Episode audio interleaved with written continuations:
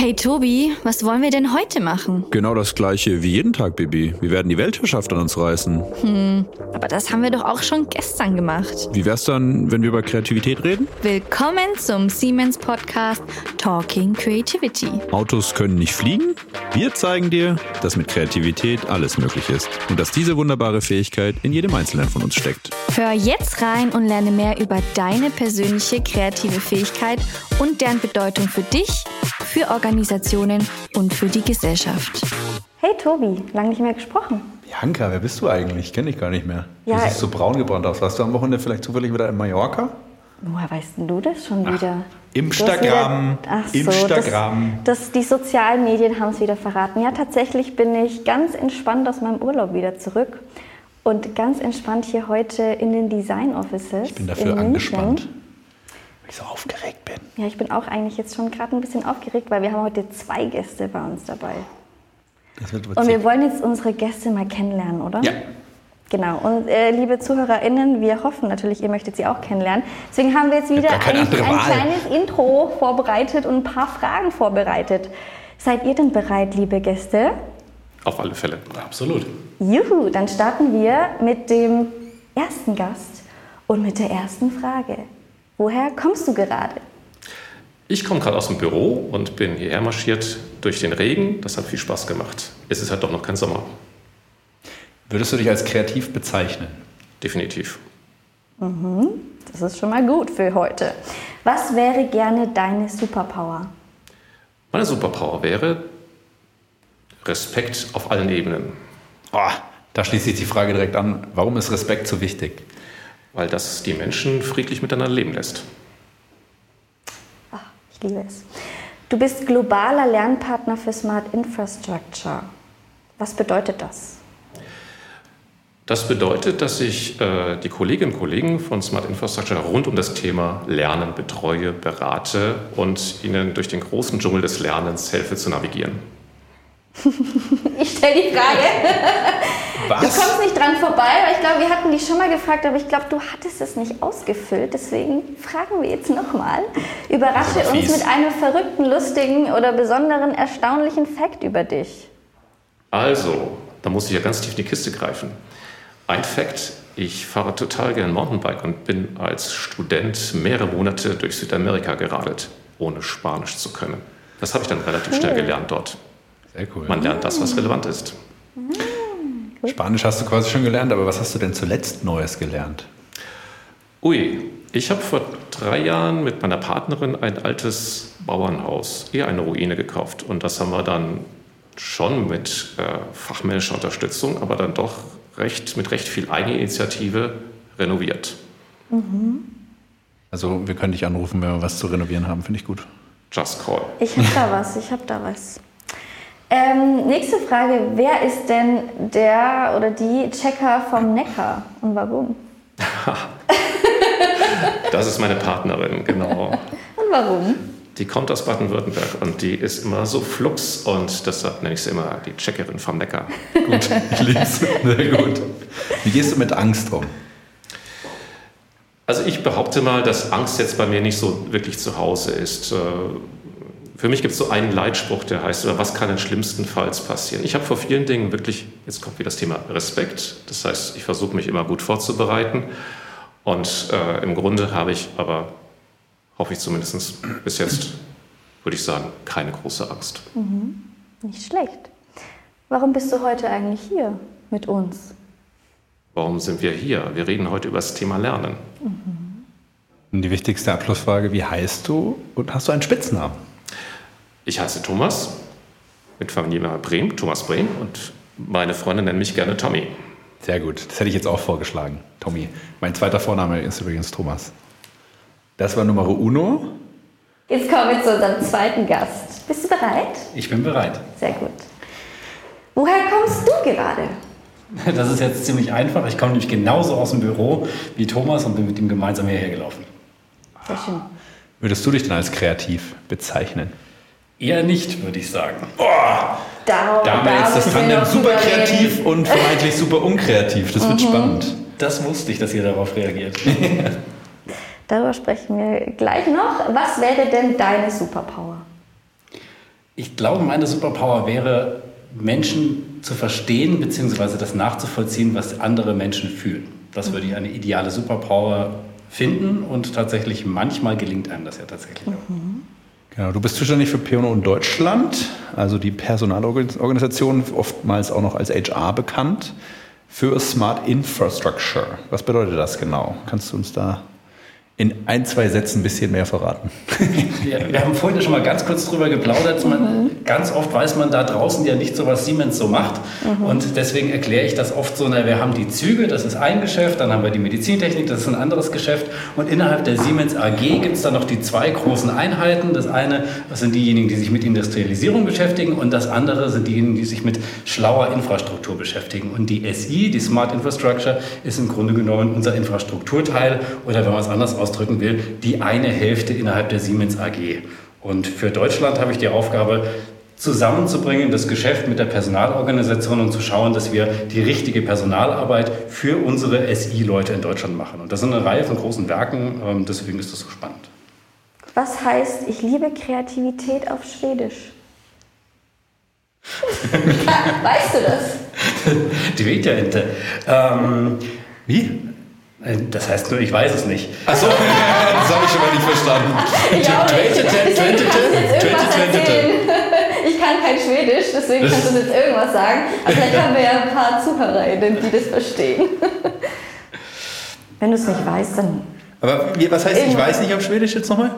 Äh, De Vita oder Ja, Ingen Aning. Ja, Ingen Aning. Das versteht man ja schon ganz gut. Ich habe keine ja, Ahnung. Ja, und äh, ich mag Kreativität. Ja, Elsker und jetzt weiß ich tatsächlich das Wort für Kreativität nicht, was ja wieder dafür spricht, dass ich vielleicht kein so ganz kreativer bin. nee, nee, nee, das ist ja was ganz anderes. Nee, nee. Bei was könntest du denn heulen vor Glück? Ähm, heulen vor Glück könnte ich tatsächlich, da sind wir wieder bei dieser Schwedengeschichte, weit verschneite Landschaften, ähm, knackig kalt, kein Mensch rundherum und so, so Schnee, der so kalt ist, dass er quietscht. Das finde ich oh, ist einfach ja. großartig. Ja, sehr schön. Habe ich auch wieder Lust. Was hast du denn zuletzt gelernt? Neues. Im privaten Kontext ähm, habe ich seit zwei Jahren ein Projekt. Ich habe angefangen zu paddeln und mhm. zum Paddeln gehört auch diese Rolle. Ähm, ob man die jetzt noch Eskimo-Rolle nennen darf, weiß ich nicht genau, aber die Rolle gehört mhm. dazu, wo man das Boot wieder selbst aufrichtet. Das mhm. ist wahnsinnig komplex, okay. ein Stück weit furchteinflößend und das ist äh, mein Lernprojekt für die letzten zwei Jahre geworden, das noch nicht hundertprozentig abgeschlossen ist. Mhm. Spannend. Cool. Auf was bist du stolz? Oh, viele Sachen. Ähm, das letzte, ehrlich gesagt, war unser gemeinsames Projekt hier, die Woche des Lernens. Das war tatsächlich so eine Geschichte, ähm, das hat mich richtig stolz gemacht, weil immer wieder Kollegen aus unserem Team aufgetreten sind und an den verschiedensten Stellen so sichtbar wurden und richtig coole Sachen gemacht haben. Und ich habe dann manche dieser Beiträge mir nur so nebenbei angehört und das hat mich richtig stolz gemacht. Ich gedacht, cool. Wie cool ist das denn eigentlich? Oh, schön, da sprechen wir gleich mehr drüber. Warum bist du denn hier? Da hast du einen anderen Grund. Naja, du Thomas, wurdest mitgezogen, der, der, gezwungen. Thomas sagte so. ja vorhin, wir wollen über Lernen sprechen. Und also, wie gesagt, wir haben in letzter Zeit ganz schön viel gemeinsam auf die Beine gestellt. Und insofern war das irgendwie so ein bisschen eine logische Geschichte. Äh, wenn wir hier auftreten, dann machen wir das auch gemeinsam. Wir wollen eigentlich die Frage immer nur stellen, weil wir hören wollten, dass ihr natürlich wegen uns da seid. Aber irgendwie aber sagt es keiner, ne? Nie sagt jemand, ah, Bibi und Tobi, ich wollte euch schon immer mal treffen, nee. so. Doch, wir sind denen egal. Nee, ich hätte dir seinen Text reinschreiben müssen. Ich würde sagen, wir sind einfach nur Mittel zum Zweck. Ja, ist, ja. So, ist so. Abschlussfrage auch für dich. Wie heißt du und hast du einen Spitznamen? Ich heiße Carsten, Carsten Hai und ich glaube, ich habe keinen Spitznamen. Boah, Bianca, hast du spontane Idee? Was ist der neue Spitzname von Carsten? Oh Gott. Vorsicht. Vorsicht! ich überlege mir mal was. Oh Gott, da muss man kreativ sein. Ja, das ist noch ein bisschen, bisschen Zeit. Casti. Nein. Also wir haben den super Kreativen mhm. sitzen. Tommy? Ich darf dich Tommy nennen? Darfst du auf alle Fälle, ja. Carsten, den Unkreativen. Also meine erste Frage wäre natürlich, habt ihr euch schon mal miteinander darüber ausgetauscht und warum hast du, lieber Tommy, den Carsten nicht einfach ein bisschen kreativer gemacht oder ihn dabei unterstützt? Ich glaube ja tatsächlich, dass er überhaupt nicht nicht kreativ ist. Ich, man könnte auch sagen, vielleicht kombinieren wir uns gut zueinander, aber ich glaube, Carsten ist schon durchaus kreativ. Da äh, schmunzeln Carsten nur. Carsten, Ja. warum glaubst du denn, dass du nicht kreativ bist? Wie Naja. definierst du denn für dich Kreativität? Also, wenn ich jetzt das Umgekehrte nehmen würde, dann würde ich sagen, ich bin schon eher so ein Strukturtyp. Also jemand, der Okay. gerne das mag, Struktur in Dinge reinzubringen. Und, ähm, und möglicherweise hilft das ja manchmal auch einer Kreativität. Also wir hatten vor einiger Zeit mal diese Agile-Konferenz und da hat sich ja auch herausgestellt, Agile heißt ja nicht wild einfach irgendwas machen, sondern sehr wohl auch Strukturen geben, damit dann was wachsen kann und dann möglicherweise innerhalb dieser Struktur was wild sein kann. Also insofern, wenn ich einen Beitrag leisten kann für Kreativität, dann vielleicht schon Freiräume zu schaffen, Strukturen zu schaffen dafür. Ähm, aber bin ich derjenige, der die künstlerische Ausgestaltung danach macht? Nee, wahrscheinlich nicht. Und da ist es ja vielleicht manchmal auch nicht ganz schlecht, wenn man seine Stärken kennt. Äh, Tommy, wie, wenn du sagst, du glaubst schon, dass Carsten kreativ ist, wie erlebst du denn seine Kreativität? Vielleicht kann man dadurch auch herausfinden, in welcher Weise er denn kreativ ist. Kannst du die dann auch Ja, ich finde das Wort? Kreativität, das ist so ein bisschen mystisch klingt das. Und wenn man sagt, äh, Carsten hat immer sehr coole Ideen, dann stimmt das nämlich auch. Und Carsten hat nicht nur gute Ideen, ich finde an Carstens Ideen so besonders gut, dass die auch meistens funktionieren. Weil sie durchdacht sind oder weil sie. Weil sie durchdacht sind, weil, weil Carsten viel Erfahrung hat. Und äh, deshalb glaube ich, Carsten ist kreativ. Können wir dich überzeugen, Carsten? Oder? Oder wärst du dich Ich noch? nehme das jetzt erstmal geschmeichelt zur Kenntnis. Okay. Politisch korrekt ausgedrückt, sehr schön. Aber wir wollten heute ja eigentlich gar nicht über Kreativität reden, weil Kreativität ist ja voll out. Haben wir ja schon durch, oder? Ja, Heute ist Lernen. Talking Learning Ja. oder so. Talking Learning. Talking Learning. Was ist denn für dich Lernen, Bianca? Oh, das ist eine gute Frage. Was bedeutet Lernen für mich? Lernen bedeutet nicht immer auf demselben Stand zu bleiben, sondern immer neugierig zu bleiben, in unterschiedliche Richtungen zu gucken, sich neuen Dingen zu öffnen, neue Perspektiven zu explorieren, neue Bereiche zu explorieren, die man eigentlich so nicht kennt, die einem nicht so bekannt sind, die vielleicht einen auch mal aus einer Komfortzone rausbringen, die einfach einen ja, bereichern. Ich finde, Lernen ist auch so ein, so ein glücklicher Prozess irgendwie. Also ich finde, Lernen, der glückliche Prozess. Erzähl das mal jemand in der Schule, der gerade Klausur schreibt oder Abi-Prüfung hat. Lernen, nee, der ich finde glückliche wirklich, wenn Prozess. ich etwas gelernt habe, ich fühle mich richtig gut. Ich fühle mich dann, ich habe so Danach. richtig diesen, genau, dann. Beim Lernen, wie fühlst du dich da? Ich muss sagen, ich habe jetzt echt in meinem Urlaub LinkedIn Learning ausgepackt. Jetzt mache ich wieder Schleichwerbung, weiß ich gar nicht, was ich sagen darf. Aber ich dachte mir so, Im ich habe jetzt Lust zu lernen. Weil da haben wir auch, glaube ich, mit Siemens irgendwie eine Kooperation und so. Und ähm, ich habe auch während des Lernens, das, als ich mir die Videos angeguckt habe, hatte ich auch während des Lernens Lust, weil ich aber daran gedacht habe, was es mir am Ende bringt. Also ich habe nicht dran gedacht, oh Gott, jetzt muss ich mir das da rein, rein pushen und jetzt die ganze Zeit zuhören, oh Gott, das ist anstrengend, sondern ich habe eher irgendwie an dieses Ziel gedacht und an diesen Moment danach, dass ich sagen kann, hey cool, ich habe jetzt was Neues gelernt. Dass du dein Zertifikat bei LinkedIn posten kannst. Genau, das war es eigentlich. Hab Nee, aber ähm, ich glaube, wenn man ja da einfach mit einer anderen Einstellung reingeht, dann hat man auch während dieses Lernprozesses mehr Spaß, tatsächlich. Aber wir wollen von euch wissen, Tommy und Carsten, was bedeutet für euch Lernen? Carsten. Ja, also ich muss gerade darüber nachdenken, dass du gesagt hast, ich hatte so beim Lernen so viel Spaß und dann musst ihr an diesen Begriff Type 2 Fun ähm, denken. Sagt ihr euch was? Type 2 Fun ist, wenn man Spaß danach hat, nachdem man es hinter sich hat. Also ist so eine Sache, hört man manchmal von so Ausdauersportlern und so weiter. Und ich glaube, beim Lernen kann es sowas auch geben, dass man sagt, der Prozess selbst ist vielleicht erstmal ein bisschen unangenehm, da muss man durch was durch und aus dieser Komfortzone raus. Also der erste Teil muss möglicherweise gar nicht so rasend viel Spaß machen, Ja. solange man dann das Ergebnis zu schätzen weiß und merkt, Mensch, wie cool, dass ich mal so ein bisschen aus meinem Schneckenhaus rausgekommen bin und Ja. mal was Neues erlebt habe. Ähm, und also die Frage war, was bedeutet Lernen für dich? Also manchmal bedeutet das für mich auch, da muss ich mal in was reinspringen, ähm, was ich sonst nicht so machen würde und was sich in dem ersten Moment erstmal ein bisschen unangenehm anfühlt ähm, und möglicherweise erst Type 2 Fun danach Spaß macht, wenn man das gemacht hat. Sagt, wie cool, dass ich eigentlich Ja. einen Podcast aufnehmen kann oder sowas in der Art. Ja, also kann auch mal unangenehm sein, kann auch mal wehtun, sage ich jetzt mal. Meinst du? Ja. Type 2 Fun. Tommy, kennst du das auch? Type 2 Fun. Kann ich bis jetzt noch nicht, aber kann ich nachvollziehen. Ist ja ganz witzig. Also ich habe zwei Kinder und da begegnet mir das Lernen natürlich nur auf einer ganz anderen Ebene, nämlich das Lernen der Schule. Und jetzt will ich meine Kinder hier nicht blamieren. Die sind halt, ich sag mal, mein, mein, mein Sohn, der hat keine große Lust zum Thema Lernen. Der sagt, wozu soll ich das lernen? Jetzt versuche ich natürlich zu vermitteln, dass das jetzt in der Schule nicht so das große Auswahlprogramm ist, vielleicht wie für alle unsere Kolleginnen und Kollegen, die ein Riesenangebot haben und frei, teilweise frei wählen können, was sie lernen wollen. Klar, Lernen hat für mich persönlich sehr viel im, im, in, unserer, in unserem Alter mit Relevanz zu tun. Wir lernen das, was relevant ist. Hm. Ganz hart gesagt, das, was uns über Wasser hält, das, was uns arbeitsfähig hält, das ist Lernen. Und deshalb verstehe ich das auch, wenn ich mit meinen Kindern rede. Das ist ein anderes Lernen. Hm. Das schulische Lernen das Lernen nach Lehrplan.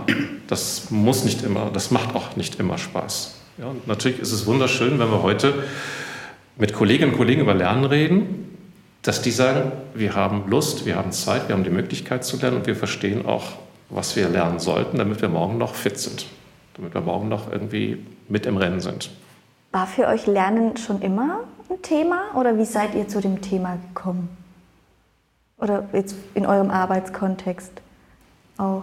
Also ich bin vor gut zehn Jahren zum Thema Lernen gekommen. Mhm. Damals war ich in einer ganz anderen Aufgabe, auch bei Siemens. Ich habe ein Team von äh, Vertriebsconsultants geführt und da ging es um die Verbesserung von Prozessen draußen in den Regionen und da ging es auch darum, Vertriebsleute fit zu machen, also um Training. Und so bin ich immer stärker in den Kontakt mit dem Thema Lernen gekommen und das hat mich immer stärker interessiert und dann habe ich mich eben in diese Richtung verändert. Mhm. Das Thema Lernen beschäftigt mich heute immer noch, macht mir immer noch sehr viel Spaß. Mhm. So bin ich eigentlich zum Thema Lernen gekommen. Okay. Aber warst du dann schon immer auch offen für das Thema Lernen, auch zuvor? Oder war das dann auch eher so? Muss ich jetzt zurückgehen in meine Schulzeit? Also, nein, Lernen hat mir nicht immer Spaß gemacht. Also, ich fand ähm, Lernen nie äh, toll während meiner Schulzeit. Aber ich habe dann schon immer gemerkt, da gibt es Themen, die treiben mich an, die finde mhm. ich cool, die machen mich neugierig. Cool. Und immer wenn mich ein Thema sehr intensiv beschäftigt hat oder interessiert hat, dann war ich auch beim Lernen total motiviert. Mhm. Dann ist man offen, dann sind alle Empfänger auf, äh, auf aufgestellt und, und, und äh, der Empfang ist da und dann bist du mittendrin und total mhm. motiviert. Wie war es bei dir oder wie ist es bei dir, Carsten? Also bei Siemens bin ich immer wieder über das Lernthema gestolpert tatsächlich. Und äh, mhm. ich bin vor etwa 20 Jahren bei Siemens eingestiegen über eine etwas ungewöhnliche Geschichte. Damals haben wir nämlich tatsächlich noch im Rahmen von größeren Restrukturierungen die Menschen begleitet, die Siemens verlassen haben. Und wir haben dann, ähm, das fand ich eine sehr, sehr gute Geschichte, gesagt, wir lassen die nicht im Stich, sondern wir begleiten sie mit Transfergesellschaften über bis zu zwei Jahre. Mhm. Und erarbeiten mit denen gemeinsam eine neue Perspektive. In der Einheit bin ich zufällig gelandet. Das war tatsächlich eine Zufälligkeit. Ähm, und dann haben wir festgestellt, wir müssen was machen zum Thema Existenzgründung, weil das ein Markt ist, weil ganz viele ehemalige Siemensianer gesagt haben, ich will mich selbstständig machen und wir haben nicht das Handwerkszeug dafür. Und dann habe ich angefangen, die Schulungen für diese Kollegen zu machen und ähm, ja, bin dann plötzlich als Trainer geendet, hatte ich mir nie träumen lassen. Und dann bin ich mit Thomas Kollegen in, in Berührung gekommen, habe gelernt, wie man Trainer wird und habe dann gelernt, wie man Leuten in eine Existenzgründung ähm, bringt. Im Leben hätte ich nicht gedacht, dass ich da mal ende, wenn ich bei Siemens anfange, ähm, dass ich dann tatsächlich Existenzgründungstrainings mache. Das war so mein erstes Thema zum Thema Lernen. Und jetzt, also innerhalb der Personalorganisation, ist das natürlich auch ein ständiges äh, äh, Thema. Aber das hat sich auch ein bisschen gewandelt, weil dieses immer Lernen und kontinuierlich Lernen, das war vor 20 Jahren noch nicht so das Modell, sondern eher das Modell, da geht man mal zu einer Schulung oder lernt ganz gezielt eine besondere ähm, Thematik. Und dass man aber kontinuierlich lernen muss und das als Kultur reinbringen muss, das ist ja eher eine Entwicklung der letzten Jahre. Warum gab es diese Entwicklung? Ich oh. gucke jetzt mal dich an, Thomas. Ich, ich fange mal an mit der Antwort und dann, dann kannst ja. du vielleicht weitermachen. Also ich glaube, eine Sache ist tatsächlich Veränderungsgeschwindigkeit, dass einfach die Halbwertszeit einer Ausbildung, die man irgendwann mal erfahren hat, so viel kürzer wird, ähm, dass man zwischendrin was tun muss. Also das ist sicherlich die eine Sache. Ähm, und der andere Sache ist wahrscheinlich auch unser Selbstverständnis als Arbeitgeber, dass wir, wir sagen, naja, wir müssen dafür sorgen, dass wir gemeinsam als Team Siemens die ganze Zeit einsatzfähig sind und auf das reagieren können, was der Markt oder ähm, was die Anforderungen ähm, an uns sind. Und das ist halt ein bisschen kurzlebiger geworden und deswegen muss man kontinuierlich lernen. Es reicht nicht mal alle zwei Jahre irgendeinen Kurs zu belegen, sondern man muss halt ständig dabei bleiben und gemeinsam wachsen. Das wäre mein Start und dann gemeinsam wachsen, Stichwort für dich, Thomas. Ja, also das würde ich alles sofort äh, unmittelbar unterschreiben. Und ich wollte mal auf diesen Aspekt zurückgehen. Wie war denn das jetzt vor ein paar Jahren? Ne? Da gab es dann Mitarbeitergespräch und dann hat man nochmal geschaut, okay, ja gut, äh, du darfst dir da mal ein Training aussuchen, mhm. mach doch mal. Ne? Ähm, das hatte dann schon fast so eine Art Incentive-Charakter. Mhm. Ähm, auch damals gab es schon den Leitspruch lebenslanges Lernen, aber das war jetzt vielleicht nicht in der Art gefördert und, und, und unterstützt, äh, wie das zur heutigen Zeit ist. Und natürlich hat sich auch im Lernen selber unglaublich viel verändert. Ne? Wie gesagt, früher hat der Kollege oder die Kollegin mal ein Training pro Jahr gemacht.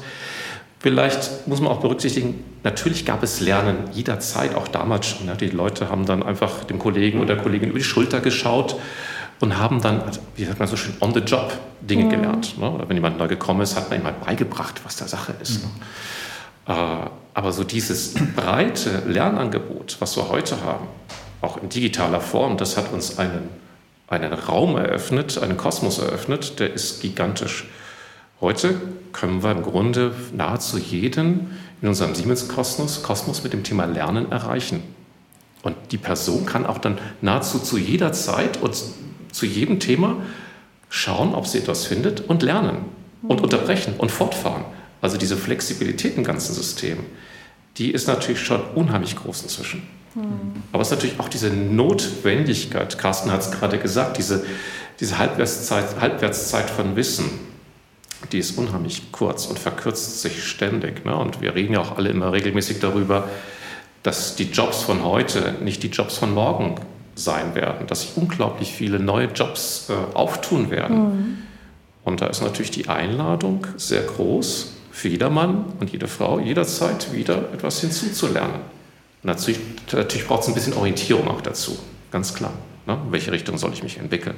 Was soll ich lernen? Jetzt hast du gesagt, hinzulernen. Gibt es auch was, ent, was man entlernen muss? Oder wie sagt man, Unlearning auf Englisch? Ich weiß nicht, wie man das aufs Deutsche übersetzt. Ja, ja, tatsächlich, das gibt es auch. Ja. Also zum Beispiel ein Verhalten entlernen oder ja. Unlearning, ja, genau. Wird das auch aktiv diskutiert, getrieben? Keine Ahnung. Habt ihr mal drüber nachgedacht?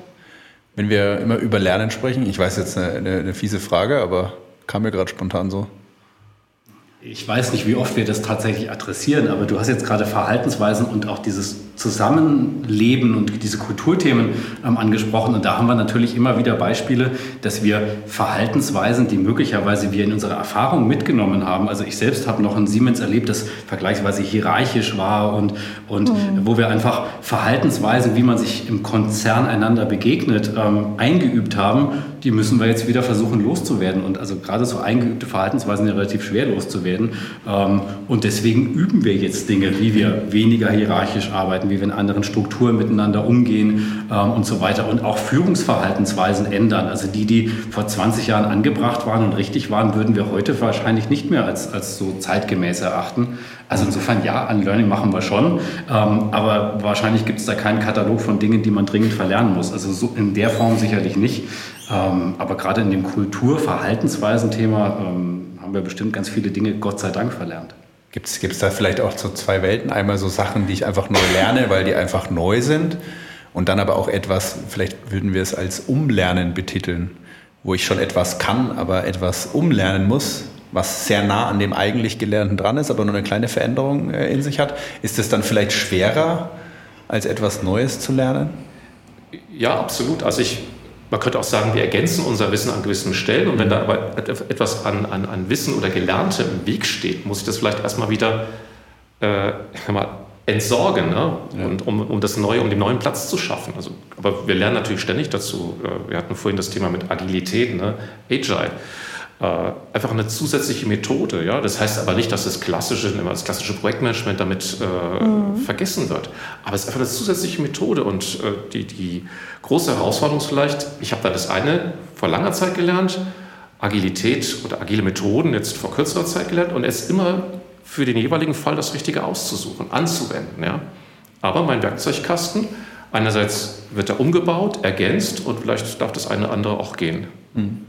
Ist wahrscheinlich aber schwieriger auf jeden Fall, ne, wenn etwas gehen soll. Also persönlich würde ich jetzt bei mir selber behaupten, wenn man etwas gewohnt ist, so und so zu tun, dann fällt einem das schwerer, das zu verändern.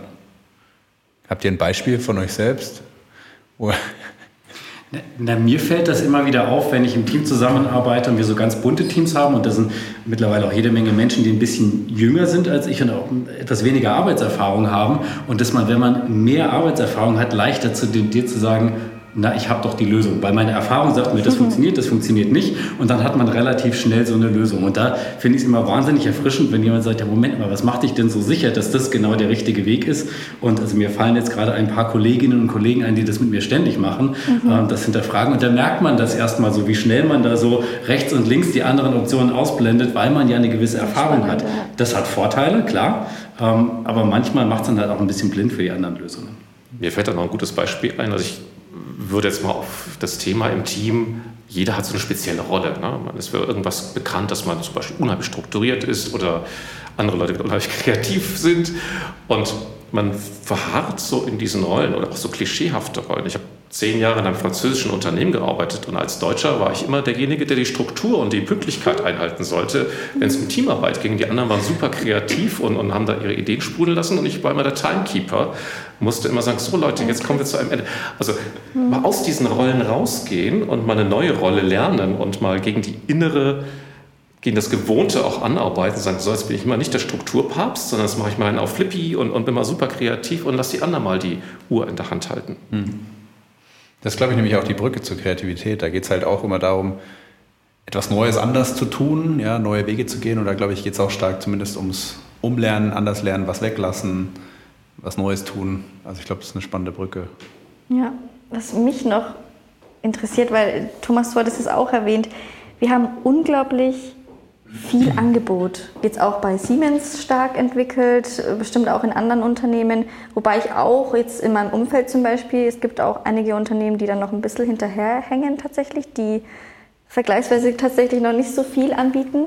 Ähm, da frage ich mich manchmal, also so fühle ich mich ehrlich gesagt oft, dass ich gar nicht mehr weiß, was ich eigentlich lernen soll und kann und wo und wann und wie und was kann ich da eigentlich tun? Habt ihr da vielleicht Tipps, wenn es auch ZuhörerInnen so geht, wie man da am besten vorgeht? Was ist denn so mein Weg des Lernens oder was soll ich am besten lernen, wenn es ja eigentlich so viele Möglichkeiten gibt? Wie findet man so seinen Weg? Das ist wahrscheinlich auch eine schwierige Frage oder eine, schwierig, das so einzuordnen jetzt mit dem Geheimrezept, aber vielleicht gibt es da zumindest so ein paar Tipps und Tricks, Tipps und Tricks Tick, Trick und Track. Ne? Tick, Tick und Track, genau. Also das ist, da bist du nicht alleine. Also ich glaube, das ist eine der ganz großen Herausforderungen. Wie finde ich das für mich Richtige äh, in dem großen Ozean an Lernangeboten? Und ich muss doch an einer Stelle noch mal leicht korrigieren. Also wir haben ja auch als Lernen, Lernorganisation innerhalb von Siemens eine Riesenentwicklung gemacht. Also wir waren vor einigen Jahren noch so der zentrale Lernanbieter. Das heißt, mhm. wir haben zusammen mit Partnern Trainings entwickelt. Davon sind wir weit entfernt inzwischen. Das heißt, wir haben ganz viele externe Partner. Du hast vorhin einen genannt, LinkedIn Learning ist mhm. ein Beispiel, ein super Beispiel, die wir alle auf einer Plattform zusammen anbieten, auf einem Marktplatz könnte man auch sagen. Und das heißt, deshalb hast du schon mal eine riesengroße Auswahl. Aber das ist auch vielleicht die große Herausforderung. So, wie findest du jetzt für dich das geeignet? Ja. Zum einen, sei neugierig und guck einfach, was drin ist. Äh, lass dich inspirieren von irgendwelchen Stichwörtern. Und dann ist es natürlich auch so, du hast in, in, dem Unternehmen, in deinem Bereich, in deiner Abteilung immer eine bestimmte Aufgabe oder Rolle. Und da gibt es natürlich rund um dein Thema immer ganz spezielle Angebote. Und da gibt es vielleicht auch in deinem Umfeld, äh, wir nennen diese Leute Kuratoren, die kennt man aus dem Museumsumfeld, das sind diese netten Menschen, die die Ausstellung immer so super spannend machen, sich ganz viele Gedanken machen, warum jetzt ein Bild links hängt und unten hängt und warum das rote doch da oben hängt die sich wirklich als Experten viele Gedanken machen, zu einem Thema Lerninhalte zusammenstellen und sie dir dann als interessierten Menschen anbieten. Und mhm. ich denke mal, das ist eine Mischung aus eigener Neugierde, eigener Orientierung und dann auch die Hilfe von anderen Menschen, die sich vielleicht auskennen in einem Thema, was dich interessiert und die Hinweise geben, schau mal, da gibt es ein ganz tolles, wir nennen das immer Knowledge Sports, eine kleine Ausstellung mhm. oder ein Lernkanal auf unserer Learning Experience Plattform. Das war jetzt ein langes Wort. My Learning World. Also ich glaube, man lebt von eigener Neugierde und von guten Tipps. Was gibt es an Neuigkeiten auf okay. der My Learning World? Wo guckst du mal hin? Wo gibt es was Interessantes, Neues, äh, was vielleicht dein, deine Neugierde befriedigen kann? Mhm, Carsten, kannst du da noch was ergänzen? Ja, ähm, äh, ich muss ein bisschen schmunzeln, weil ich jetzt wieder mit der Strukturthematik komme und tatsächlich, ähm, man kann das Ganze auch strukturiert für eine ganze Organisation angehen. Und jetzt nur so ein Beispiel, was wir in der eigenen Personalorganisation in Deutschland gemacht haben. Wir haben uns tatsächlich angeschaut, was machen die Menschen derzeit gerade in ihren Jobs Mhm. Welche Technologietrends haben die, die auf sie einwirken? Mhm. Ähm, auch in der Personalorganisation gibt es die. Mhm. Ähm, und dann haben wir uns konkret angeguckt und was muss man dann in Zukunft können, um das, das äh, zu tun, nennen wir bei Siemens Nextwork. Mhm. Ähm, Gibt es in ganz, ganz vielen Einheiten, aber das ist, haben wir auch tatsächlich in der eigenen Personalorganisation genutzt, diese Vorgehensweise. Ein bisschen abgespeckt, ein bisschen einfacher.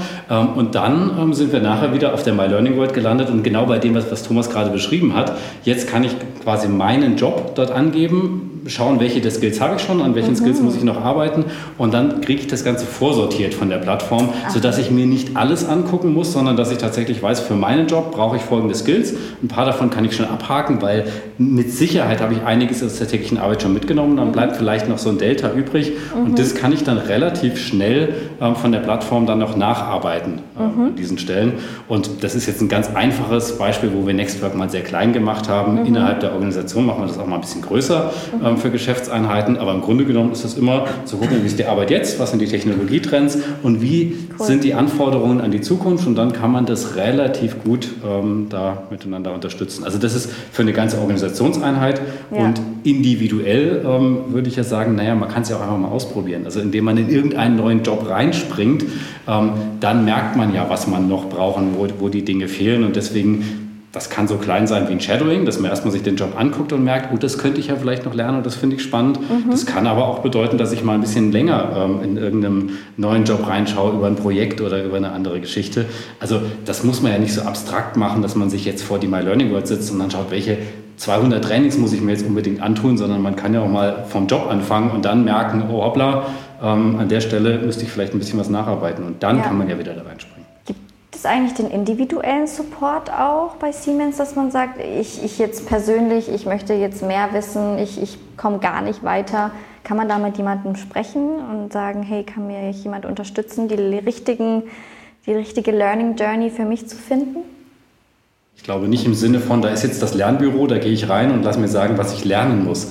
Aber gibt es Leute, die mich unterstützen können? Na, ich würde erstmal mit der Führungskraft anfangen. Also ich würde als allererstes mal mit dem Chef als Sparringspartner reden und dann mit den typischen anderen Sparringspartnern, seien das Kollegen oder, oder wer auch immer sonst im Betrieb immer eine, eine, gute Idee hat, wie es weitergehen kann mit der persönlichen Entwicklung. Aber es gibt, glaube ich, jetzt nicht das Büro, wo man einen Kurskatalog sieht und wo man dann sagen kann, das und das ähm, ja. könnte man machen. Also das, glaube ich, gibt es nicht in, in der Form. Aber wie auch bei der Karriereentwicklung genau das, das Gleiche ist, wo wir jetzt auch nicht ein Counselor-Büro haben, wo man da reingehen kann.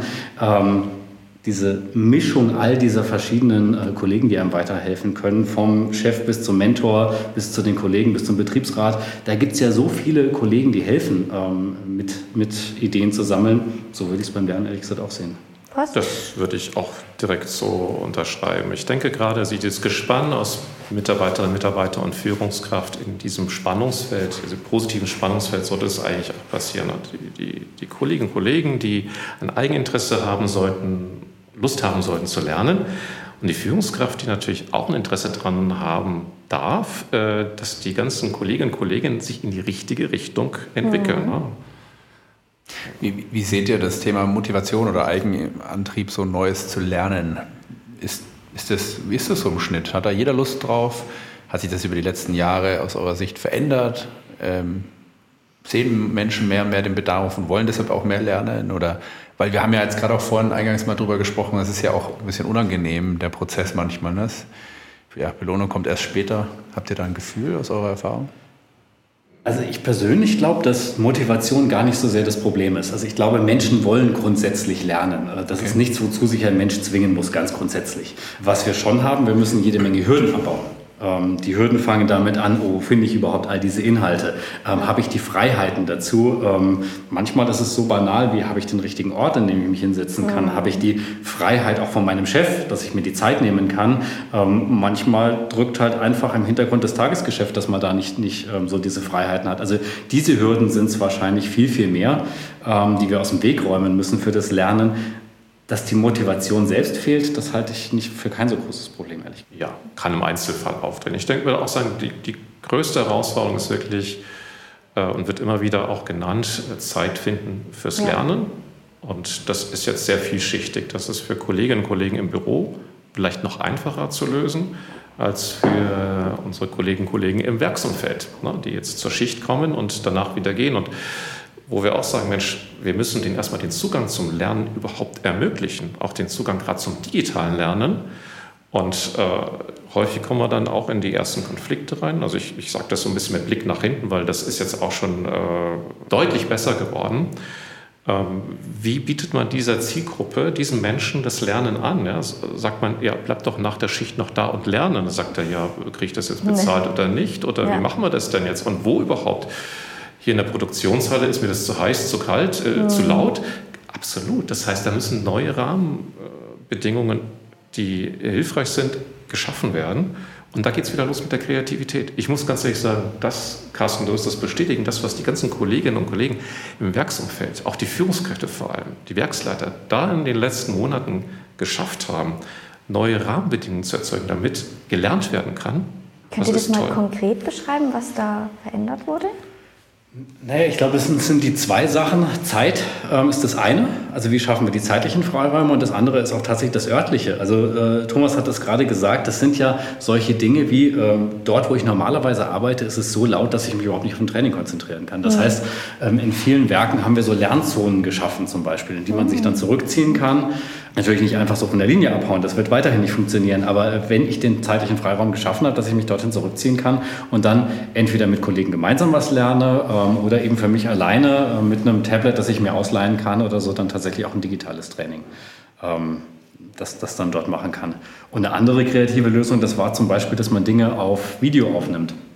Dass man das, was man früher in so einer 1 zu 1 Einweisung gemacht hätte, ähm, dass man das jetzt auf dem Video aufgenommen hat und das Video jederzeit reproduzieren kann, insbesondere wenn man neue Kollegen an Bord nimmt. Wir haben auch immer wieder Fluktuationen oder ähm, Kollegen, die neue Jobs lernen wollen. Früher hat man dann jemanden, einen zweiten aus der Linie rausnehmen müssen, da haben schon zwei Leute nicht gearbeitet und nur in mhm. Anführungszeichen gelernt.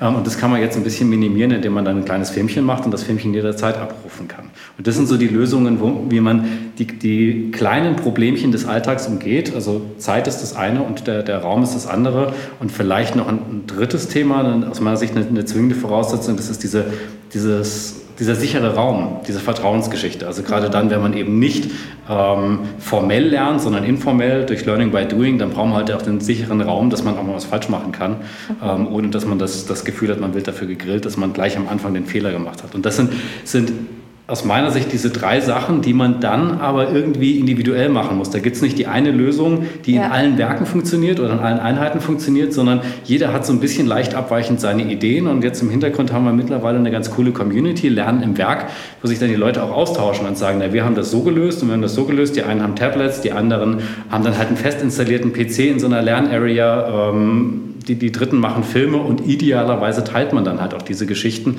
weil es vielleicht gar nicht so unterschiedlich ist, ein, ein fahrerloses Transportsystem in Kam zu programmieren oder in, in Frankfurt. Das ist dann vielleicht gar nicht so unterschiedlich und kann man dann auch wieder teilen.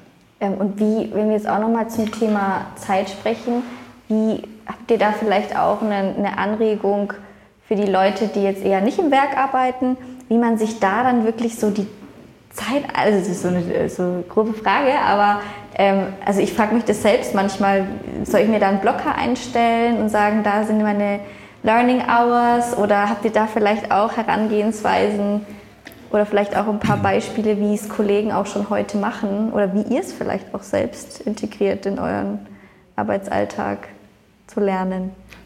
Also ich finde das, was du tust, genau richtig. Also man muss sich, glaube ich, die Zeit schon frei machen, frei schaufeln.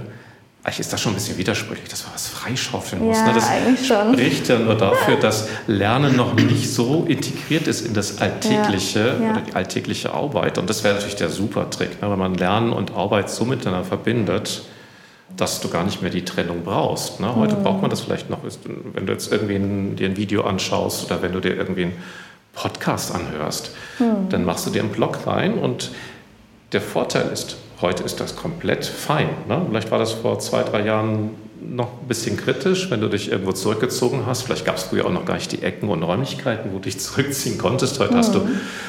also im, um nochmal auf das Werk äh, zurückzugehen, heute hast du Lernräume. Ja. Ja, da gehen die Leute hin zum Lernen. Ja, das ist echt cool. Also das ist nicht nur, dass du dich jetzt irgendwie ver, verschämt äh, wo verstecken musst in der hinterletzten Ecke und dann dir einen Kopfhörer aufsetzt und dann was lernst, sondern das ist nicht nur legitimiert, es ist gewünscht und gewollt. Und das Allerbeste ist dann, wenn die Führungskraft es vorlebt, selber macht, mhm. vorausgeht.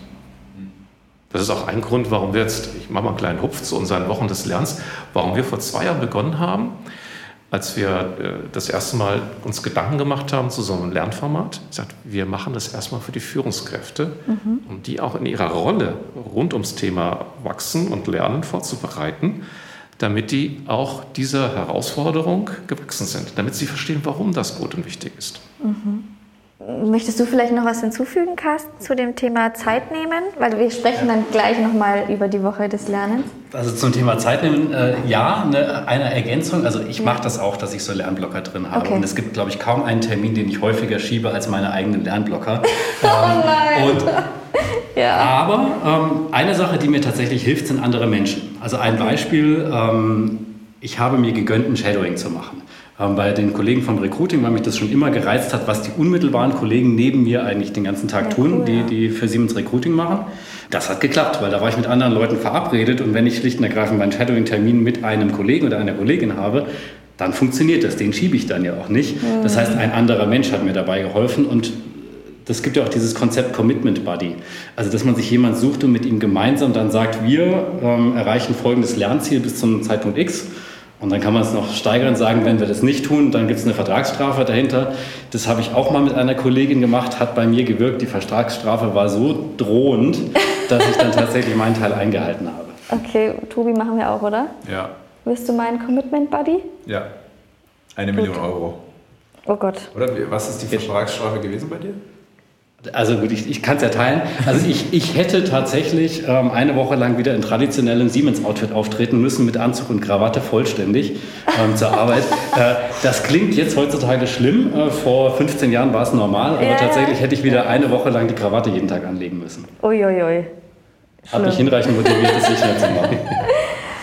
Und musstest du dann nicht machen? Nein. Sehr gut. Am letzten Drücker habe ich meine Sachen gemacht. Gut, dann überlege ich mir noch was für dich, Tobi.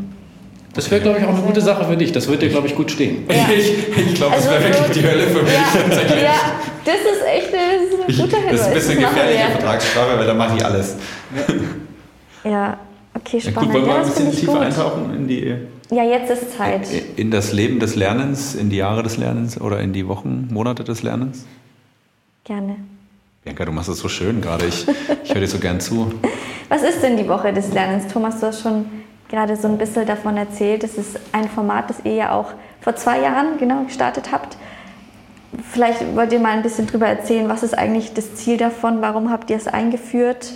Warum habt ihr überhaupt den Need damals gesehen, okay, wir müssen das jetzt machen? Und warum habt ihr dann weitergemacht? Und was ist ja, das? das ist eine gute Anschlussfrage gleich. Aber genau, wie ist das Ganze äh, eigentlich äh, losgegangen? Also es war, Carsten, du hast es ja schon gesagt, das war so ein bisschen Windschatten zu der äh, Smart Infrastructure Growth Week. Das war eigentlich so die erste große, das erste große Lernevent, an das ich mich wirklich erinnern kann, wo wirklich ein Geschäft alle Mitarbeitenden weltweit eingeladen hat für eine Woche zum Thema Lernen, zu unterschiedlichen Inhalten, und damals äh, ist dann der Ruf rausgegangen in alle Welt nach dem Motto, ja, in den Ländern macht doch auch irgendwas parallel oder ergänzend zu dieser SI Growth Week. Mhm. Und so sind wir damals auch in so einem kleinen, äh, schlagkräftigen A-Team zusammengekommen mhm. und äh, haben uns dann gedacht, was machen wir denn? Und da ist dann auch eben diese Idee entstanden, lasst uns auch irgendwas, so ein Lernevent auf die Füße stellen. Und, aber eben mit diesem, äh, mit diesem Gewürz, nicht für alle, sondern wir fangen Carsten, strukturiert, strukturiert an. und nehmen uns erstmal als Zielgruppe alle Führungskräfte in Deutschland mhm. und machen die fit zum Thema Lernen. So, und damals war das eben nur auch eine Woche, deshalb am Anfang, 2021, ist das ganze Woche des Lernens. Mhm. So ging das Ganze los. Mhm. Und dann ist es ja wie im Fußball, nach dem Spiel ist vor dem Spiel. Und dann es, ich glaube, war November, Dezember, und dann haben uns halt alle tief in die Augen geschaut und haben uns gefragt, machen wir es nochmal? Und da war sehr schnell die Klarheit, ja, wir machen es nochmal, aber wir machen es anders. Wir bauen das Ganze auf. Ja, und dann haben wir im ersten Schritt erstmal gesagt, also für, nur für Führungskräfte war gut in den ersten, im ersten Jahr und jetzt machen wir es aber für alle Mitarbeiter. Ähm, dann mussten wir, Corona-Zeit und so weiter natürlich, ähm, da ganz klar sein, das konnte nur digitales Lernen sein. Ähm, und dann haben wir es aber auch ausgeweitet auf zwei Wochen, weil wir festgestellt haben, wenn wir diesen Impuls haben wollen, das ist meine Woche des Lernens, indem ich mir auch mal Freiräume schaffe, in der ich äh, ganz bewusst mal sage, das ist eine besondere Woche, wenn die gerade in meinen Urlaub fällt, ist das natürlich total ja, ärgerlich. Ja. Und deswegen haben wir gesagt, wir machen zwei Wochen draus und hatten so natürlich auch die Möglichkeit, ein bisschen mehr ähm, unterschiedliche Sachen reinzubringen, das Ganze noch ein bisschen bunter zu machen. Und ähm, klar, dann kam das dritte Jahr. Dieses Jahr mussten wir noch mhm. eins draufsetzen. Und dann haben wir uns nochmal das Feedback angeschaut vom Vorjahr und haben gesagt, was waren eigentlich unsere Themen, die nicht so gut gelaufen sind. Und eines der Themen war tatsächlich, wir waren immer noch nicht so nah an den Menschen. Es gab noch nichts zum Angreifen, zum, zum Anfassen. Das war ja alles virtuell. Und deswegen haben wir erstmal so gesponnen und haben gesagt, naja, wir machen eine Roadshow. Wir gehen alle in den Bus und fahren von einem Ort zum anderen und machen eine Roadshow. Das war natürlich so nicht ganz eins zu eins umzusetzen. Mhm. Aber das Ergebnis war schon, dass wir erstens gesagt haben, wir wollen in den Werken sein. Deswegen Schwerpunkt in der ersten Woche des Lernens Werke. Mhm. Und wir wollen bei denjenigen sein, die Vertrieb und Service machen. Wir wollen Projekte zeigen, damit wir selbst sehen, was macht Siemens Events eigentlich alles. Ähm, deswegen zweite Woche Projekte und wir wollten vor Ort sein. Und dann haben wir es immerhin geschafft, in Berlin einen InnoTruck hinzustellen, in Karlsruhe einen InnoTruck hinzustellen cool. ähm, und zwischendrin dann auch noch drei andere ähm, Siemens-Betriebe, Siemens-Werke zu besuchen und dann dort so, so, ein Highlight zu setzen. Und dann war auch der meiste Inhalt immer von diesen Betrieben. Also wenn wir in Braunschweig-Station gemacht haben am Mittwoch, dann war das meiste eigentlich Mobility-Inhalt aus Braunschweig. Nicht alles, es war auch kunterbunt von, von EHS-Themen bis zu ähm, e Standard-IT-Themen. Äh, aber es war eben auch ganz viel Content aus Braunschweig dabei. EHS-Themen, ich glaube, da müssen wir von den Abkürzungen ein bisschen den Zuhörerinnen helfen. Environment, Health and Safety. Ah, sehr gut. Und wie konnte man sich das dann vorstellen mit dem Truck? Also was genau ist da dann passiert? Was der, der, Truck war unter anderem unser Symbol. Ähm. Also das ist ein, ein, ähm, äh, eine Möglichkeit, einfach zu zeigen, wir sind jetzt vor Ort bei euch. Dort konnte man sich jede Menge Exponate an, äh, anschauen, nicht nur Siemens-Technologie, sondern allgemein Technologie, ähm, die man sich anschauen konnte. Aber es war eben auch so ein bisschen eine Anlaufstelle, wo man sich dann einfach nochmal neue Dinge angucken konnte und wo wir dann auch ähm, am ersten Tag in Berlin haben wir dann auch eine Übertragung daraus gemacht und unser mhm. Panel äh, mit den Experten äh, aus diesem Bus heraus übertragen. Einfach um zu zeigen, wir sind jetzt da, heute sind wir in Berlin. Ähm, idealerweise wären wir damit quer durch die Republik gefahren, aber irgendwo muss man natürlich auch ein bisschen gucken, was ist realistisch.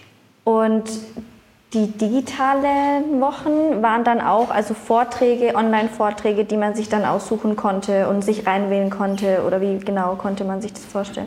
Genau so wie du es beschreibst. Also wir hatten alle Sessions, alle Angebote waren digital. Das heißt, du konntest sitzen wo auch immer und konntest dir jeden Beitrag digital anschauen. Wurde mhm. praktisch übertragen. Mhm. Genau. Das macht das Ganze auch so interessant, weil natürlich viele Leute haben, die jetzt während der Woche das live und direkt gesehen haben. Und aber auch Leute, jetzt denke ich wieder an die Leute im Werk, die Personen im Werk, die vielleicht jetzt gerade Schicht haben und dann haben die aber, und das war auch ein ganz wichtiger Punkt, den wir da äh, versucht haben zu verbessern zu Vorjahren, die können halt nicht jederzeit live dabei sein.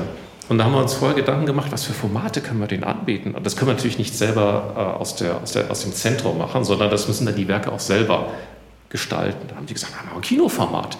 Dann können die Leute nach der Schicht cool. gehen in den Raum und da gibt es, weiß ich nicht, Popcorn und, und, und Eiskonfekt und dann gucken sie sich halt irgendwie eine Aufnahme einer Session an. Mhm. Und das macht es für viele erreichbarer, macht das Lernen erreichbarer. Mhm. Und jetzt hat es ja jetzt wieder stattgefunden, erst kürzlich, oder? Das war unsere letzte Woche, ähm, die wir in den Werken verbracht haben. Das war ah, okay. diese Roadshow durch die deutschen Werke. Genau. Und was würdet ihr sagen, was hat es für euch jetzt erfolgreich gemacht? Wie könnt ihr nach dieser, diesen Wochen sagen, hey, das war richtig gut, das machen wir nochmal? Also vielleicht einen leichten Bias bei dieser ganzen Geschichte, was den Erfolg der, der Geschichte angeht. Ähm, äh, aber ganz am Anfang hattest du ja mal gesagt, was macht dich stolz? Und also der Teil, ähm, der mich stolz macht, ist schon, dass so viele mitgemacht haben. Hm. Das ist was zum Angreifen. Wie viele waren es denn? Also mit den Zahlen bin ich nicht, nicht so, so gut, muss ich ganz ehrlich sagen. Aber wir haben eigentlich jeden Tag voll gehabt ja. mit Sessions von morgens um 9 Uhr mit der guten Morgen-Session. 40 starten. Sessions hatten wir zum ersten Mal. Cool. 40 Sessions. Cool. Der Tag mhm. war im Grunde gut gefüllt. Okay. Also wir hatten eine bunte Mischung aus den verschiedensten Sachen und es war halt nah dran. Also es war nicht der, der abgehobene Experte, den man in der Uni aufgetrieben haben, die haben ihre Daseinsberechtigung. Ja, ja. Ähm, aber es war eben von Siemens-Kollegen für Siemens-Kollegen ähm, und es war so, dass man es eigentlich relativ gut nachvollziehen konnte, was da tatsächlich passiert. Es war zum Angreifen aus meiner ähm, Betrachtung, aber wie gesagt, ich mag einen kleinen Bias haben in der Geschichte. Thomas? Ja, ich glaube, für uns war auch total wichtig, dass wir Dinge, die jetzt äh, als Schlagwörter durch das äh, Haus Siemens äh, fliegen, dass man die eben vermittelt auf eine gute, einfache Art und Weise. Geh mal in unser Büro und frag die Leute, was verstehst du unter Accelerator? Mhm. Und schau, was du für Antworten bekommst. Also es war uns zum Beispiel ein Wunsch, dass wir äh, Accelerator so erklärt bekommen, dass möglichst viele Menschen verstehen, jetzt weiß ich, was es ist. Jetzt kann ich ja. das einordnen. Jetzt kann ich es zwar noch nicht anfassen, aber ich weiß, was die damit machen wollen. Ja, cool. Und damit, das war uns in allen Themen immer wichtig, die so runterzubrechen, dass die Leute jedermann es gut versteht, weil so steigt der Wert dieser Information natürlich. Ja, sehr cool. Tobi, was hat das alles mit Kreativität zu tun? Ja, gute Frage. Es ist nicht so einfach zu sagen. Ich glaube, äh, unterm Strich hat es auf jeden Fall damit zu tun, dass wir Dinge lernen und gewisse Muster im Kopf anlegen. Wenn wir eine Sache gelernt haben, dann können wir dieses Muster einfacher abrufen. Das heißt, nachdem wir etwas gelernt haben, ist das reine Abrufen dieses Musters einfach weniger Aufwand, weniger Energieverbrauch von uns. Das heißt, das ist ja die tolle Fähigkeit unseres Gehirns, dass wir Dinge lernen können. Gleichzeitig heißt es halt bei Kreativität immer auch was Neues tun und aus diesen Mustern ausbrechen. Das ist ja das, was wir diskutiert haben mit Unlearning oder Umlernen, wie auch immer man das betiteln möchte. Ich glaube, das ist sicherlich eine Brücke. Ähm, ich glaube, es gibt auch viel zum Thema Kreativität noch zu lernen, wo wir auch gerade dran sind, wo ich glaube, dass das eine wichtige Fähigkeit ist äh, für die Zukunft. Gerade vor kurzem kam der Future of Jobs Report raus, was die wichtigsten Skills äh, in der Zukunft sind. Da ist auf jeden Fall Kreativität dabei, neben vielen anderen Dingen natürlich. Also ich, ja, ich würde sagen, das ganze Leben ist irgendwie Lernen und Kreativität ist eine, eine Sache, die man lernen sollte. und aber halt auch ja, Thema äh, Umlernen ist, äh, finde ich, spannend. Ähm, Könnte man sagen, dass Leute, die denken, sie sind kreativer, wie jetzt der Thomas, dass er dann eher offen ist zu lernen oder eher auch oder schneller lernt oder nee. sowas in die Richtung? Nö. Nee? Nö, würde ich spontan nicht sagen. Das würde, das würde ja bedeuten, dass, äh, dass Carsten, Carsten eigentlich gar keinen Bock auf Lernen hat und nie lernt und Thomas jeden Tag lernt. Na, ich, ich glaube, ich glaube, Kreativität, ich meine, ist immer die Frage, wie man es auslegt. Ja? Wenn, wenn man ein bisschen offener ist und so weiter, dann hat es schon, also man sagt jetzt zum Beispiel Openness to Experience, das eine der Big Five zum Beispiel, hat einen großen Einfluss auf Kreativität, könnte man jetzt sagen, das spielt damit eine Rolle. Ich glaube, das hat vielleicht auch einen Einfluss aufs Lernen. Wenn ich offener bin, gehe ich mit ja, offenen Augen durchs Leben und, und bin vielleicht eher mal bereit, mir Dinge neugierig auch anzugucken und dementsprechend dann etwas Neues auch zu lernen oder in mein Leben zu holen. Ähm, ich denke, da gibt es schon Parallelen oder Dinge da, also wo man Brücken bauen kann. Ja, aber ich glaube, es ist genauso wie beim Lernen, beim Kreativsein, es braucht kein irgendwie Talent oder so, ja, sondern jeder kann das grundsätzlich. Es ist halt irgendwie auch sicherlich gewisse Arbeit. Ja, wir hatten es vorhin auch, beim Lernen ist jetzt auch so der Weg, wenn man was Neues lernt, ist nicht unbedingt immer das beste und das tollste äh, Gefühl. Aber wenn man es dann kann, ist es schon sehr rewarding und dieses, wie hast du es gesagt, Second Type 2 Fun. Type 2 Fun. Second, ich sehe ich jetzt neu, neu äh, betitelt.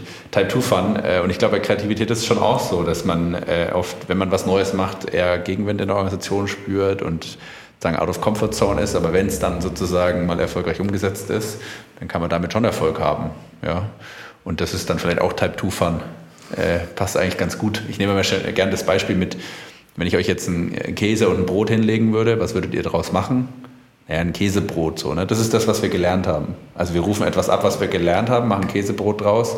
Der Zwei-Sterne-Michelin-Koch sagt halt, naja, wenn ich ein Käsebrot draus mache, kann ich halt keine 300 Euro äh, für mein Menü verlangen. Das heißt, ich mache aus Käse und Brot eine Suppe. Bin dementsprechend kreativer unterwegs. Das, da kostet, das kostet viel Arbeit auch irgendwie. Ja, Type 2 Fun. Äh, kommt dann aber hinten raus, weil ich kann halt einfach viel mehr Geld verlangen als der, keine Ahnung, andere mit seinem Käsebrot. Ähm, das heißt, ich glaube, da gibt es schon Parallelen. Ich weiß nicht, ob das Bild jetzt passt, Carsten. Jetzt um die, die Fragegeschichte mal umzudrehen, mal Frage an dich. Ähm, wie kann ich denn jetzt Kreativität lernen? Ich armer Tropf, der ich ja offensichtlich nicht so kreativ bin. Ähm, wie kann man das denn lernen? Ja, am Ende ist tatsächlich Kreativität ein Verhalten. Also es wird durch dein Verhalten geprägt. Das heißt, ähm, jeder kann kreativ sein und es ist die Frage, inwieweit du verstehst, welche Verhaltensweisen auf Kreativität einzahlen und wie stark du diese quasi in deinem Alltag kultivierst, auslebst, trainiert hast. Ein Verhalten von diesen 18, was die Basis von unserem Creativity Lab ist, äh, sind, äh, ist ähm, Fragen stellen zum Beispiel. Das klingt relativ banal, aber Fragen stellen, wenn du das quasi intensiver nutzt, besser verstehst, welche Fragen wann, wie, wo, so, dann bist du unterm Strich kreativer. Heißt, mit den vielen Fragen trägst du zu einem kreativeren Output bei, zum Beispiel. Äh, das heißt, Fragen stellen ist immer ganz spannend, wenn man mit Leuten spricht, dann sagen alle, naja, kann ich, easy, kein Problem, ja. Wenn man aber dann im Workshop sitzt und dann äh, diese Five-Why-Methodik mal versucht anzuwenden und sagen, jetzt stell mal fünf Warum-Fragen aufeinander aufbauen, das ist gar nicht so einfach. Oder ich finde eine Aufgabe immer ganz schön, könnt ihr auch mal mitnehmen oder die ZuhörerInnen, äh, wenn ihr das nächste Mal in einem Meeting sitzt, ähm, versucht einfach mal alle Fragen, die gestellt werden im Meeting aufzuschreiben. Einfach nur mitschreiben und dann, wenn das Meeting rum ist, versucht ihr mal die Fragen euch anzugucken und überlegt mal, wohin diese Fragen führen. Also was die für einen Effekt haben. Und dann versucht es mal zu kategorisieren, zu clustern, um dann äh, vielleicht Rückschlüsse zu ziehen, mit welchen Fragen ich welches Ziel erreichen kann. Und wenn man das öfters tut, kann man dadurch tatsächlich sehr stark auch seine Fähigkeit, wenn man so möchte, oder sein Verhalten, Fragen zu stellen, stärker kultivieren. Das zahlt am Ende auf Kreativität ein. Das heißt, Kreativität ist schon etwas sehr Komplexes, ist nicht so singulär ein Verhalten, eine Sache, sondern es ist schon sehr relativ viel. Ihr könnt jetzt noch über die anderen 17 sprechen, aber das wird zu weit führen. Aber das ist tatsächlich ein Hebel. Das heißt, am Ende geht es tatsächlich darum, äh, Verhaltensweisen zu lernen äh, oder umzulernen und diese Stärke in den Alltag zu integrieren. Macht das Sinn? Ja, ich probiere es mal aus. Ja. Zeigt aber auch, dass Lernen und Kreativität unheimlich nah beieinander, Hand in Hand laufen. Ja, also, ja. Weil du sagst, Kreativität kann, muss man lernen, darf man lernen. Lernen kann man auch lernen. Also das ist ja auch mhm. ganz wichtig, erstmal zu verstehen, was bist du, was seid ihr für Lerntypen? Wie kannst du wirklich gut lernen? Ja fängt vielleicht schon in der Schule an. Aber das ist ganz wichtig. Ne? Bist du eher der Videotyp? Bist du ein, ein Podcast-Typ? Bist du ein, ein äh, jemand, der sagt, ah, ich brauche absoluten Trainer? Ne? Das, das, ist für mich ein elementares äh, Element in meinem Trainingsaufsatz. Sonst kann ich nicht lernen. Ich bin einfach nicht selbstgesteuert. Also rauskriegen, was bist du für ein Lerntyp? Und ja. lernen zu lernen. Und da gehört, gehört auch das Thema Rahmen schaffen. Vielleicht genauso wie bei der Kreativität, wenn du jetzt äh, in das Thema Brainstorming gehst, musst du auch einen Rahmen schaffen. Ne? Das muss mhm. auch Disziplin und, und, und, Struktur. Ah, krass, eine Struktur. Struktur, Strukturstempel. Finde ich, ja, cool. Find ich richtig, vielleicht abschließend jetzt, wir sind schon bei einer Stunde. Ähm, aber finde ich, kann ich nur 100% unterschreiben, weil das ist auch das, was ich immer über Kreativität erzähle. Weil ich habe früher auch immer gesagt, ich bin gar nicht kreativ. Also gar nicht. Dann ist Tobi zu uns ins Team gekommen und hat mal so ein bisschen erzählt, was ist eigentlich Kreativität? Kreativität ist nicht nur malen und irgendwie basteln oder so. Es ist viel mehr. Man muss nicht irgendwie eine Kunst kreieren, um kreativ zu sein. Und dann habe ich auch durch die ganzen Podcast-Folgen, Gespräche mit Menschen, erstmal verstanden, was bedeutet Kreativität eigentlich für mich und wie bin ich kreativ. Genauso wie du, Thomas, es gerade gesagt hast, wie lerne ich eigentlich? Was bedeutet Lernen für mich? Wie kann ich es am besten für mich umsetzen? Das ist ja auch wieder individuell. Also wie du sagst, es, sind, geht eigentlich Hand in Hand. Man muss erstmal wirklich diese Awareness schaffen, also das Bewusstsein für einen selbst. Wie funktioniert es eigentlich für mich? Das ist, finde ich, der erste Schritt. Also es war zumindest mein erster Schritt, äh, in die kreative Welt, also die Welt der Kreativität, dass ich jetzt heute sagen kann, ja, ich bin kreativ. Aber halt auf meine Art und Weise. Das habe ich herausfinden können. Und dann kannst du es auch besser einsetzen. Genau, und wir machen einfach äh, heute in einem halben Jahr mit euch beiden nochmal eine Folge oder wir sprechen uns nochmal und dann gucken wir mal, genau. ob Carsten sich für kreativer hält oder Tommy für unkreativer. Ich habe noch 17 Elemente nachzuholen. Ja, ja. alles Stück für Stück. Ne? Ist wie beim Lernen, man kann nicht alles auf einmal lernen. Aber vielen Dank für euch, also fürs tolle Gespräch, äh, für eure Zeit. Genau. Ich denke, wir haben was gelernt. Und Lernen ist wichtig. Ja, das haben wir auch mitgenommen. Es gibt die Wochen des Lernens. Bei der DI gibt es ja auch den Learning Jam. Ich glaube, da gibt es ja auch, glaube ich, irgendwie so eine Überschneidung in derselben Woche. Irgendwie im Juni steht das jetzt Da an. machen wir gemeinsame Sache bei der nächsten Woche. Genau. Ähm, und so kann man dann von, von beiden Seiten lernen. Wir werden ganz viel deutschen Inhalt haben und die, die I-Geschichte ist ja auch ein internationales Publikum. Mhm. Das heißt, man kann da auch nochmal das wählen, was für einen persönlich passt. Wann genau, genau ist das? Juni? Das ist beginnend 12. Juni. Okay. Genau, also alles in der Woche. Ich glaube, Learning Gems sind zwei Tage, die Woche des Lernens eine ganze Woche. Ne? Genau. Aber es zeigt es wieder. Es gibt so viele tolle Angebote ja. und man muss eben schauen, wie man das gut miteinander anbietet. Und das noch viel Bessere ist, ist danach definitiv sowohl das eine Woche des Lernens Sessions wie auch die Learning Jam Sessions sind dann einfach noch im Nachhinein als Konserve konsumierbar. Ja. Ist das nicht cool? Super, das ist mega. Sehr schön, vielen Dank. I love it. Bianca, famous last words? Nee, famous last words an unsere Gäste. Okay. also, weißt lieber ja. Carsten, äh, famous last words, was möchtet ihr unseren ZuhörerInnen denn mitgeben, wenn es um Kreativität und Lernen geht? Ja, wie gesagt, Kreativität habe ich ja noch 17 Elemente zu lernen, aber zum Thema Lernen ähm, ich glaube, Mut ist schon, schon so eine Geschichte. Mhm. Also für einen selbst ähm, Mut, was Neues auszuprobieren und für diejenigen, die vielleicht Führungskraft sind, so ein bisschen Freiraum und Vertrauen schenken, mal so ein bisschen an die Leute glauben. Ähm, das bewährt sich ganz, ganz oft. Das würde ich mitgeben als Appell und Wunsch. Sehr schön. Thomas. Ja, ich sag mal, werdet Zeit oder bleibt neugierig und wenn ihr das Gefühl habt, ihr findet keine Zeit, dann fangt einfach mit fünf oder zehn Minuten an. Hm. Es gibt auch ganz kleine, wir nennen das immer Learning Nuggets, mit hm. denen kann man sich äh, mal an das Thema Lernen ranrobben. Finde ich sehr gut. Machen wir auch gleich, ne? Und einen Jawohl. Commitment Buddy finden. In diesem Sinne, frohes Lernen. Vielen lieben Dank. Es war toll mit euch. Es war ein Spaß. Tschüss. Ciao.